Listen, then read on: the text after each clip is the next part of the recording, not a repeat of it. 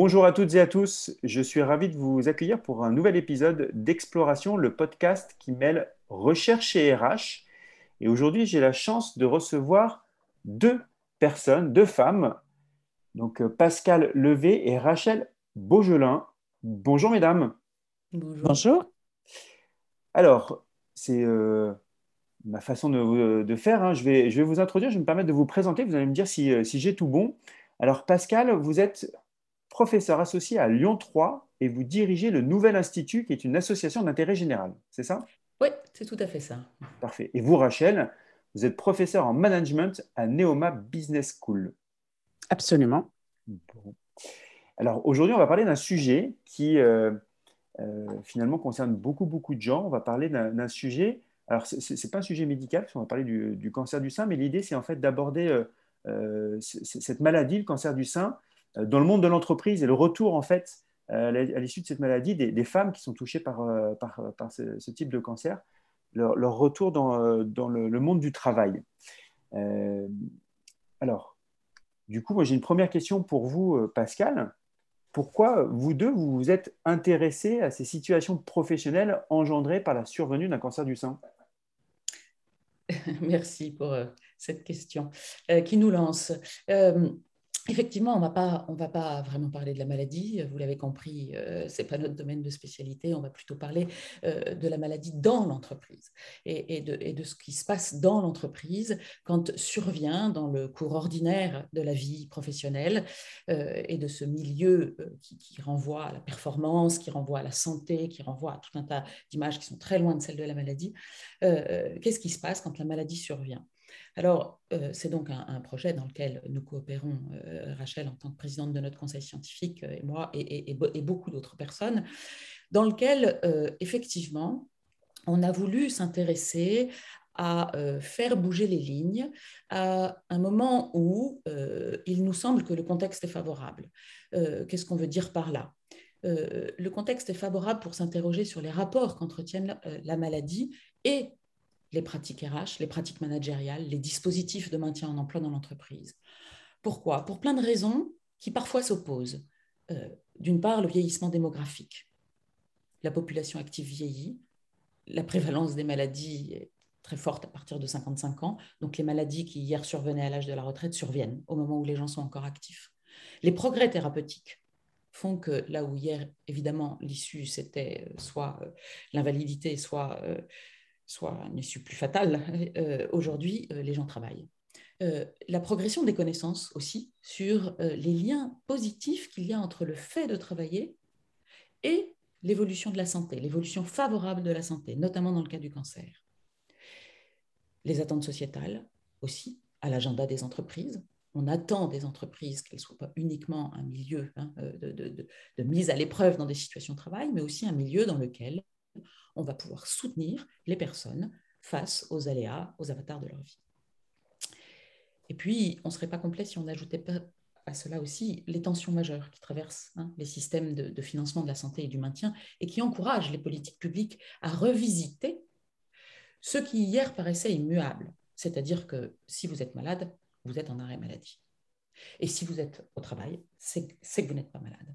Aujourd'hui, ces cartes-là, ont beaucoup bougé et, tous ceux qui ont, comme nous tous, traversé euh, la période récente euh, du Covid euh, et, de, la, période de, de confinement savent bien que les frontières, en fait, sont bien plus floues que celles qu'on pensait, encore une fois, immuables hier.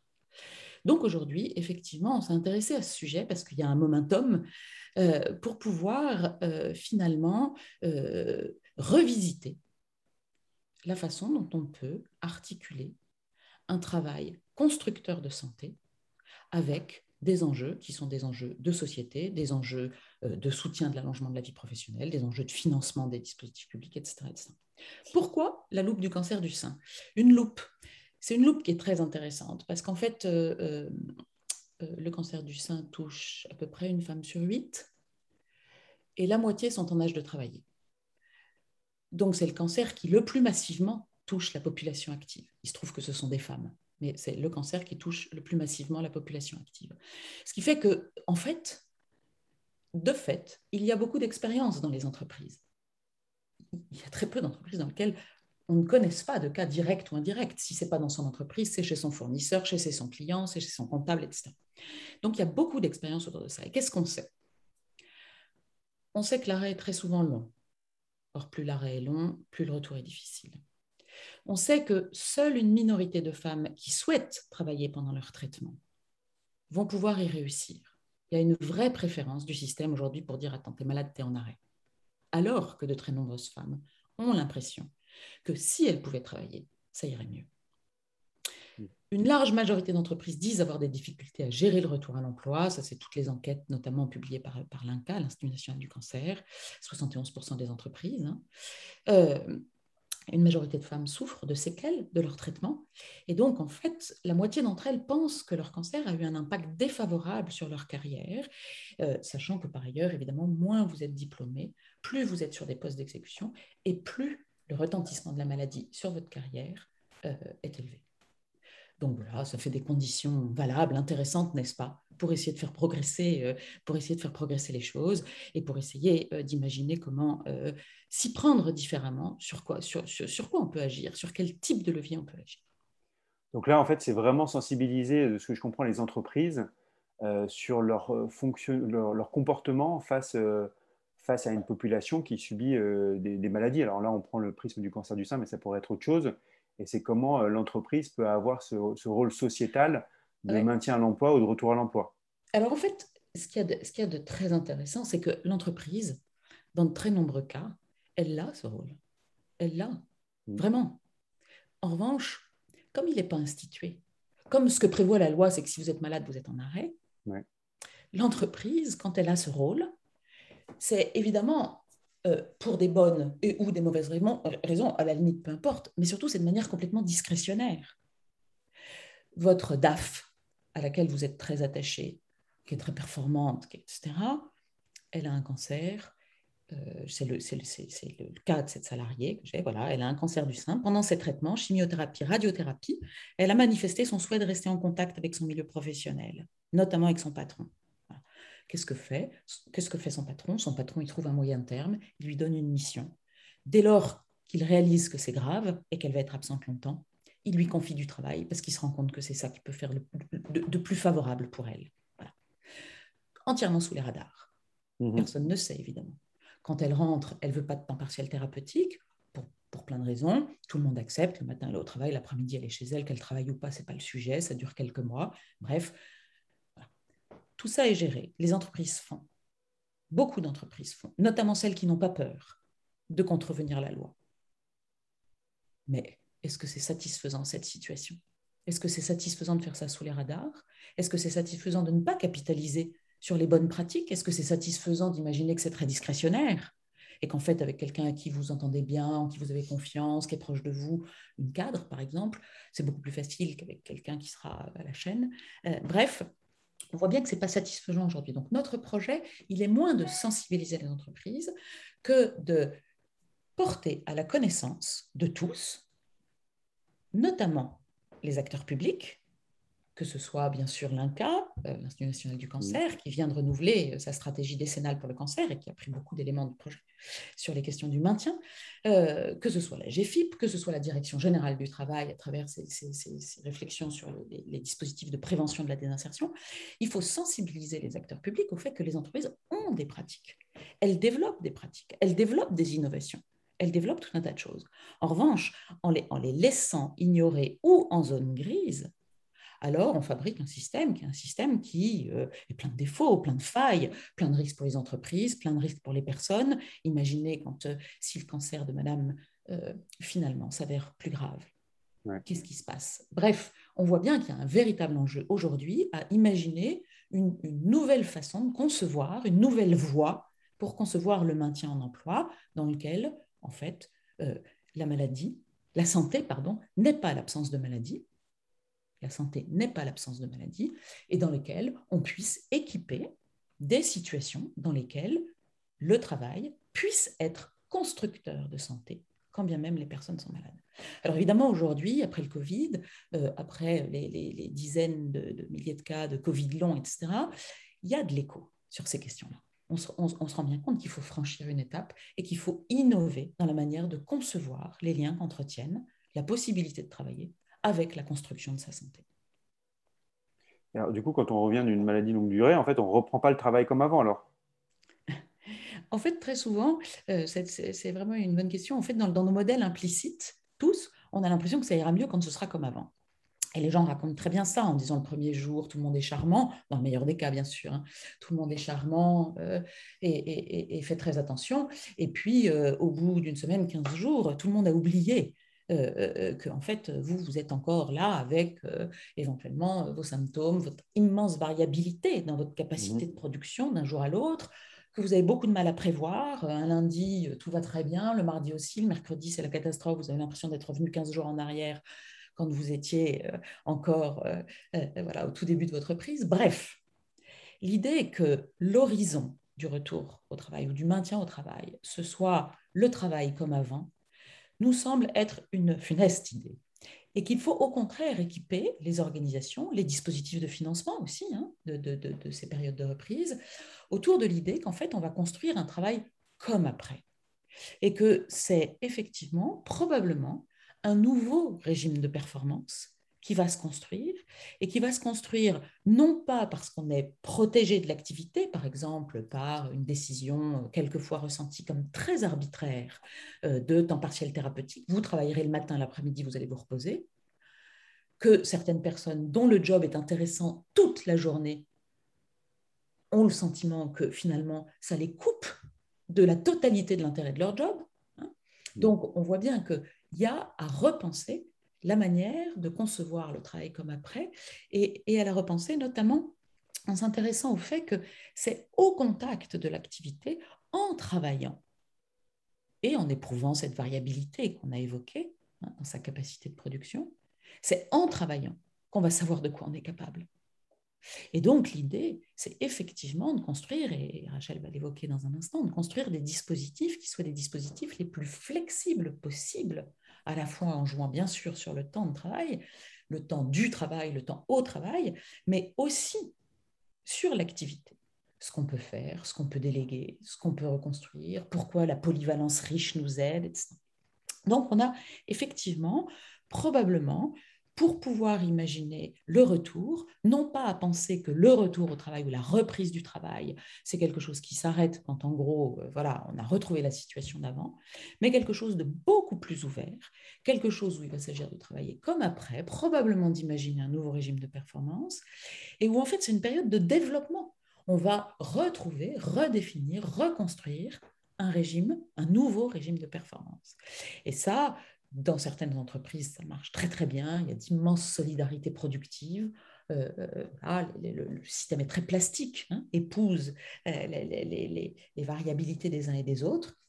Dans d'autres entreprises, des entreprises très processées, des entreprises finalement les systèmes de performance, les systèmes très individualisés, voilà, empêchent toute construction. Ce n'est pas parce que les gens ont été plus malades, c'est parce que l'organisation est moins susceptible d'abriter ce développement euh, euh, qui, vient au retour et, qui est le seul susceptible de, construire du travail comme après et de la performance comme après. Et ce que je comprends aussi, c'est qu'il y a finalement euh, une personnalisation de ce retour au travail à faire en fonction de, chaque personne qui revient, en fonction de son métier, en fonction de sa situation sociale aussi, familiale, en fonction de l'entreprise en elle-même, des valeurs de l'entreprise. Donc c'est du vrai sur mesure. Alors, oui, c'est du sur-mesure, mais je ne crois pas que ce soit du sur-mesure euh, euh, centré sur la personne. C'est du sur-mesure, vous venez de le dire. Je pense que la bonne maille de ce sur-mesure, c'est une maille, c'est une combinaison de trois niveaux. Euh, c'est bien sûr la personne.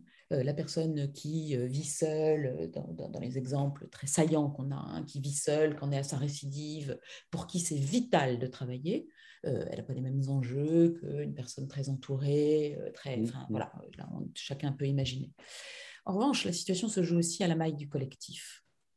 Un manager qui a des marges de manœuvre, qui n'est pas archi serré sur ses équivalents temps plein, et etc., euh, lui aussi, il, est bien plus compétent, quand bien même il serait pas toujours très ouvert, il, a bien plus de possibilités objectives euh, d'accompagner la reprise d'une personne dont, finalement la capacité productive peut être un peu variable. Et puis à l'échelle de l'entreprise, il y a des entreprises dans lesquelles les directions ne traitent que les questions d'emploi. Elles, elles traitent que les ETP. Hein, euh, c'est le manager qui traite le travail.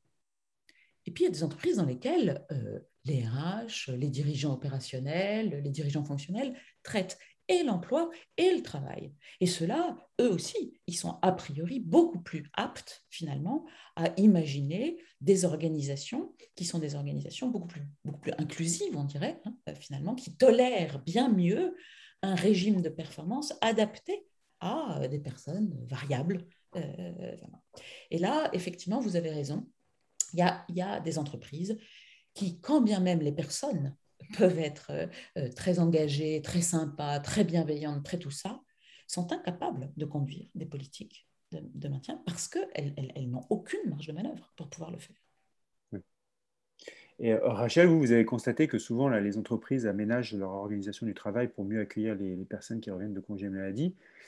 Quel type d'arrangement euh, s'agit-il? Est-ce que vous avez des exemples oui, enfin, ce qu'a évoqué Pascal, c'est qu'une des difficultés pour, entre guillemets, gérer ces situations, c'est que par définition, c'est à chaque fois très, très spécifique.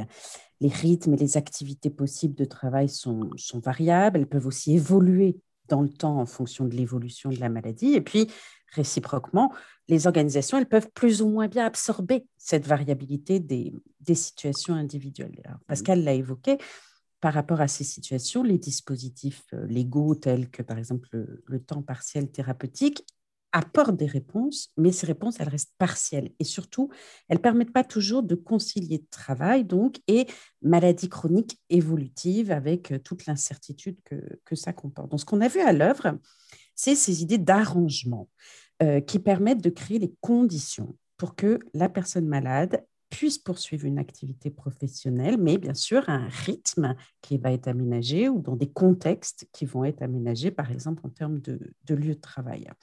Alors ces arrangements, ils sont de deux ordres. On a euh, parfois des bricolages et parfois des transgressions à la règle. Du côté des bricolages, c'est en fait quand les acteurs, les managers, les RH parviennent à assembler des moyens qui sont déjà stockés dans, l'organisation. Par exemple, on constate que plus l'organisation aura déployé des modalités de flexibilité du temps de travail, de temps partiel choisi, d'annualisation du temps de travail, plus les managers et les individus vont avoir des marges de manœuvre qui sont là, qui sont présentes dans l'organisation pour construire des, solutions individualisées, mais surtout des solutions individualisées qui s'inscrivent bien dans un cadre général qui est partagé. Euh, autre exemple, quand il existe déjà des modalités de mutualisation des congés, de mutualisation de la charge de travail, alors les acteurs peuvent s'appuyer sur ces moyens déjà existants pour ajuster les, conditions de travail. Donc on se rend compte que euh, l'existence de modalités d'organisation flexibles, mais de flexibilité, euh, vous voyez bien, qui inclut une part de choix libre aux mains des individus, et qui sont en même temps encadrés par une définition un peu partagée des responsabilités réciproques, par exemple dans des accords collectifs, bah, ça constitue une formidable ressource organisationnelle pour pouvoir en fait anticiper sur des situations de conciliation entre travail et, maladie chronique. Puis on l'a vu, ces arrangements, ce n'est pas toujours des bricolages, c'est parfois des, transgressions à, la règle. Par exemple, voilà, une personne en arrêt travail continue à travailler depuis son domicile sur certains dossiers, certaines tâches, euh, par exemple à son rythme. Alors là, c'est parce qu'elle l'a évoqué, c'est vraiment des, transgressions, mais on, a observé des situations où il y a un vrai consensus, en fait, hein, y compris euh, euh, soutenu par les directions d'entreprise sur ces solutions. Une femme témoigne, elle dit, il a été possible de me donner accès à distance au serveur, c'était avant le Covid. J'ai gardé quelques dossiers dans lesquels je m'étais beaucoup investi. J'ai pu m'organiser à mon rythme et au total, j'ai pu y arriver à tout point de vue. Mais là, les transgressions, le chemin, il est plus précaire, hein, il est plus inégal, euh, euh, il, y a, des risques extrêmement forts. Donc, la question que ça vient poser, c'est la question de comment les, entreprises, finalement, peuvent anticiper en préparant des cadres, des moyens d'action qui permettent de construire ces, solutions individualisées, par exemple des formes de flexibilité choisies, et en même temps euh, de garantir des formes de justice organisationnelle, parce qu'il ne s'agit pas que ce soit euh, à la tête du client, euh, par exemple par des formes de, négociation collective. Oui, ça, en fait, il y a aussi un, rôle du dialogue social là, en fait, là-dedans et des représentants du personnel qui sont impliqués dans toutes ces réflexions. Oui, vous avez tout à fait raison. C'est des démarches qui sont éminemment multi-acteurs, hein, dans lesquelles euh, peuvent être potentiellement impliqués euh, euh, les représentants de la direction, les représentants des salariés, le médecin du travail, les services de santé au travail d'une façon plus générale, les managers, peut-être des, des, psychologues du travail s'ils existent. Voilà, c'est véritablement en fait des sortes de dynamiques intégratives. Hein. Mmh. Euh, et, une autre façon, enfin une façon intégrative en tout cas, de, concevoir la construction euh, d'accords sociaux qui adressent finalement des, enjeux sociétaux. Oui. Mais derrière tout ce projet, on parle de modèle de performance sociale ou mmh sociale, sociétale. Alors, donc il y a cette notion de performance. En quoi ces solutions sont-elles compatibles avec la recherche de performance? Alors, déjà, euh, dans, le, projet qui a été conduit par le Nouvel Institut, c'est notamment agi d'étudier, d'observer euh, des, ETI, euh, lesquels ETI ont une compétitivité qui est tout à fait au rendez-vous, en l'occurrence. Hein.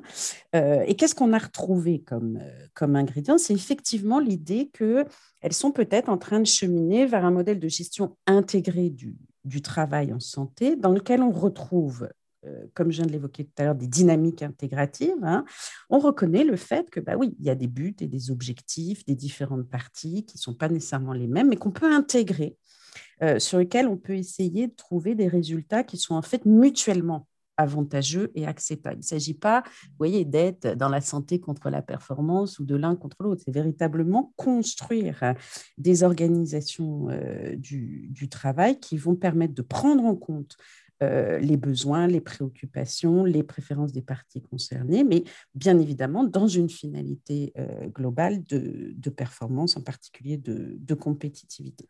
Par exemple, euh, c'est le cas d'une ETI qui, travaille sur le même postulat, qui fonde depuis des décennies déjà ses pratiques de management et qui dit, je cite la directrice des ressources humaines, nous considérons que les individus doivent disposer de marge de manœuvre dans leur organisation personnelle, en général, car c'est un gage de performance. Et nous avons une longue histoire d'accords collectifs avec des modalités de redistribution du, résultat d'exploitation. Par exemple, tout n'est pas distribué dans les augmentations de salaire, mais une partie est dédiée au financement des modalités de, flexibilité choisies aux aménagements de l'organisation du travail. Donc, on retrouve euh, dans ces ETI, dans cette idée du modèle de performance, on retrouve ces dynamiques intégratives. Et puis, on mmh retrouve une, un deuxième élément euh, qui est très important, c'est qu'elles construisent ce qu'on pourrait appeler un environnement capacitant, hein, euh, en faisant référence euh, aux travaux d'Amartya Sen, donc prix Nobel d'économie de, 1998, qui a travaillé sur l'économie du, du bien-être. Un environnement capacitant, c'est quoi? C'est les individus ont des dispositions déjà. Certains souhaitent continuer à travailler, d'autres pas, ou dans certaines, d'une certaine mesure. C'est des dispositions individuelles. L'entreprise, elle, a pu mettre en place des dispositifs de type euh, euh, flexibilité du temps de travail, des lieux de travail. Voilà, il y a des dispositifs. Mais ça ne suffit pas, en fait. Il s'agit de faire en sorte que véritablement ces dispositifs et ces dispositions individuelles se rencontrent euh, véritablement. Par exemple, on sait que ça peut être difficile pour une personne malade de se livrer sur sa situation, sur sa pathologie que certains, euh, que des dispositifs existent, mais que certains vont craindre d'aller en parler à leur manager ou même au médecin du travail ou à la DRH. Mais on sait aussi que rien ne pourra être déclenché en termes de construction euh, de solutions euh, ad hoc si la situation n'a pas été à minima partagée, n'a pas été dite.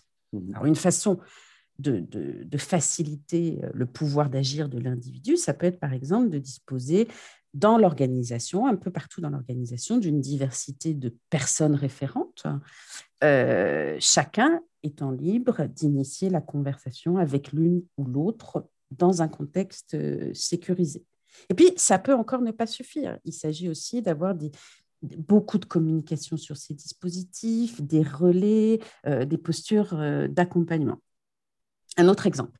Euh, les managers, peuvent aussi être fortement ébranlés, hein, désarmés face aux problèmes de, santé de membres de leur équipe ou être confrontés à des, solutions, des situations pardon, collectives tendues on peut leur donner la possibilité de partager avec leurs pairs, de réfléchir sur leurs pratiques, de capitaliser sur leurs propres expériences, par exemple avec des ateliers de co-développement, et contribuer au développement de leur pouvoir d'agir.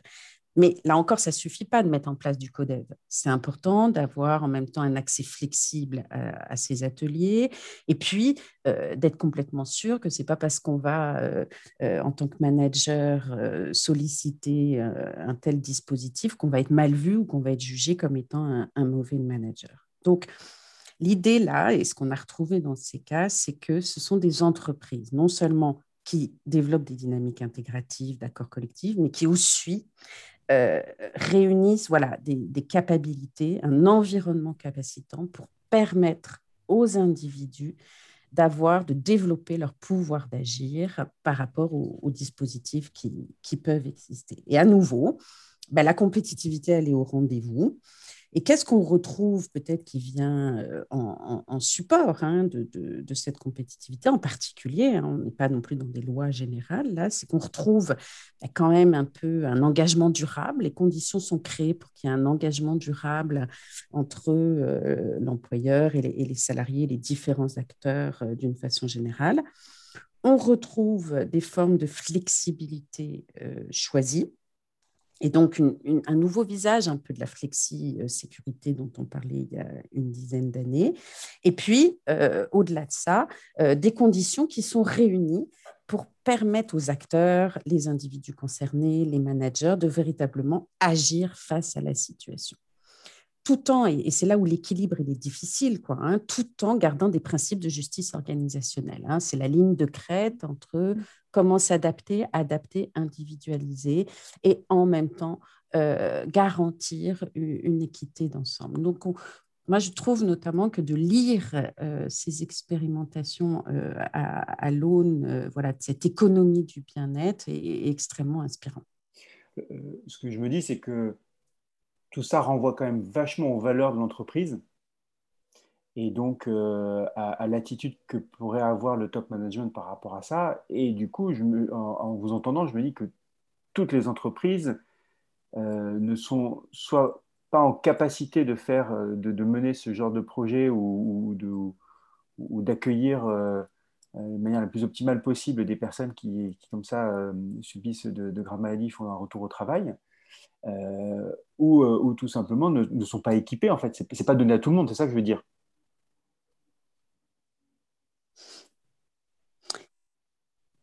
Non Oui, alors bien sûr, la question des valeurs est décisive. Je pense que ça s'articule aussi avec des questions de vision.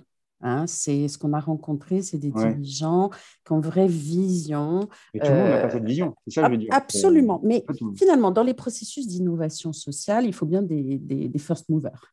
Il faut bien euh, certains voilà, qui, qui, vont se lancer. Euh, vous avez raison, mus par des euh, convictions et, et, et, et ce n'est pas uniquement juste une démonstration qui n'existe pas d'ailleurs par A plus B que je sais pas, ça va avoir un impact universellement souhaitable sur la rentabilité. Ça n'existe pas. Donc vous avez raison, mmh. ça ne suffit pas. Il y, a, il y, a, quelque chose de l'ordre de, de l'engagement social, sociétal, de la vision, d'une vision politique. Ce qu'on qu'on peut penser, c'est que euh, bah, ces entreprises euh, voilà, développent, vont vers un chemin euh, qu'on a évoqué là d'un modèle de performance intégratif, intégré et qui relie travail et, santé, et que ça permet ensuite, voyez, de, par capillarité un peu, ça se diffuse. Mmh Alexandre et, Rachel, si je peux effectivement euh, rajouter quelque chose, c'est qu'il me semble qu'une des, si je force le trait bien sûr, hein, mais une des plus grandes difficultés aujourd'hui d'un certain nombre d'entreprises, euh, c'est non pas d'avoir des valeurs, mais, c'est de se départir euh, d'un principe de précaution qui les fait regarder toutes les situations au prisme de la judiciarisation possible.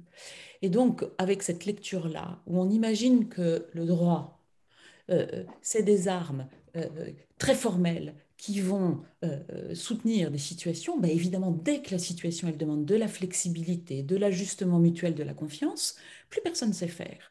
Alors mmh que quand bien on savait faire avant. Donc aujourd'hui, il me semble qu'il y a un véritable enjeu à imaginer que effectivement euh, avoir des approches plus intégratives, comme, comme, comme l'évoque Rachel, c'est aussi imaginer un régime de travail dans lequel on soit non pas tatillon, mais relativement libéral, si on peut dire, hein, sur le fait que, bah oui, on peut bouger des choses dans euh, l'organisation, les horaires, les, etc.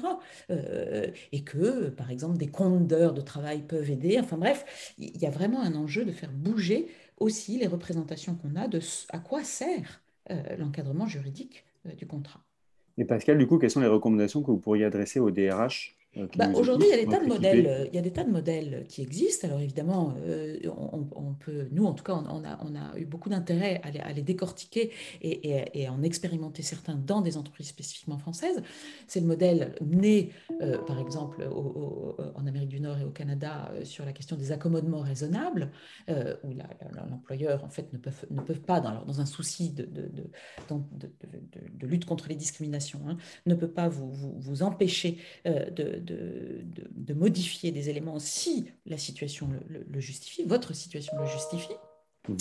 Il y a un autre modèle qui est très intéressant, qui est beaucoup moins connu, qui est la gestion intégrée du travail en santé, qui est un modèle allemand et qui est effectivement extrêmement intéressant parce que c'est aussi un modèle qui est intrusif, qui nous, nous fait bizarre. C'est-à-dire que les personnes sont rappelées euh, dès qu'elles ont un arrêt un peu long pour pouvoir être mises au travail d'une manière ou d'une autre. Alors évidemment, accompagnées par euh, des professionnels de santé, mais par le manager, mais par le management de proximité, mais par euh, des personnes de confiance dans l'entreprise. Donc, ce pas des situations qui sont ultra médicalisées comme on pourrait avoir tendance à le faire nous. Mmh Et puis enfin, un modèle très très stimulant, qui est une sorte de, de, de mix de, de ces deux-là, qui est un modèle australien, dans le cadre d'une loi sur l'équité, hein, euh, proche des enjeux de capacité dont évoquait Rachel, euh, qui s'appelle le, droit de, faire valoir des arrangements flexibles. Et le droit de faire valoir des arrangements flexibles, ce qui est très intéressant, c'est qu'en fait, euh, vous n'avez pas besoin d'être malade pour le demander. vous pouvez avoir plus d'un an d'ancienneté. Et il y a plein de raisons qui peuvent vous amener à demander dans votre organisation un arrangement flexible. Et l'instruction de cet arrangement est, une instruction collective, ce n'est pas une instruction de vous à votre poste de travail. Donc ça ne fonctionne qu'avec de la solidarité. Ça me semble des, modèles, non pas euh, à, plaquer bien sûr, mais très vertueux pour réfléchir le coup d'après, dans une, dans une nouvelle voie pour, euh, pour soutenir le, maintien en emploi. Ouais, comme vous disiez, ce n'est pas forcément que pour des personnes qui euh, ont, sont, ont été malades, ça peut être aussi pour des salariés aidants, en fait. Exactement. Là, on est tout à fait sur des salariés aidants, sur des gens qui ont des engagements. Euh, vous savez, quand vous avez, de, par exemple, plusieurs jeunes enfants, euh, notamment les, parents en situation monoparentale avec des jeunes enfants, mmh. ils ne sont pas très loin, même si c'est n'est évidemment pas la même charge mentale, mais quand même euh, du salarié aidant. Donc là, vous n'avez pas besoin de vous justifier, de, de, montrer patte blanche, si on peut dire, hein, pour être éligible à un dispositif. C'est un dispositif qui promeut, qui soutient le fait qu'il faut renforcer la capacité des organisations à être flexibles parce que c'est un nouveau modèle de performance bien plus en phase avec les contraintes euh, et les opportunités, bien sûr aussi, hein, de, nos, organisations contemporaines. Ça fait tout à fait le pont, je crois, avec ce que disait Rachel. Merci beaucoup, mesdames, pour euh, ce sujet, sujet passionnant et très intéressant. Donc, je rappelle, hein, euh, Pascal Levé, professeur associé à Lyon 3 et qui dirige le Nouvel Institut et Rachel Beaujolin, qui est professeure en management à Neoma Business School. Merci beaucoup, mesdames, pour euh, votre participation à ce podcast. Merci. Merci, merci Rachel. Merci à, vous aussi, euh, auditrices et auditeurs, et je vous retrouve très bientôt pour un nouvel épisode d'Exploration, le podcast qui mêle recherche et RH. Bonne journée.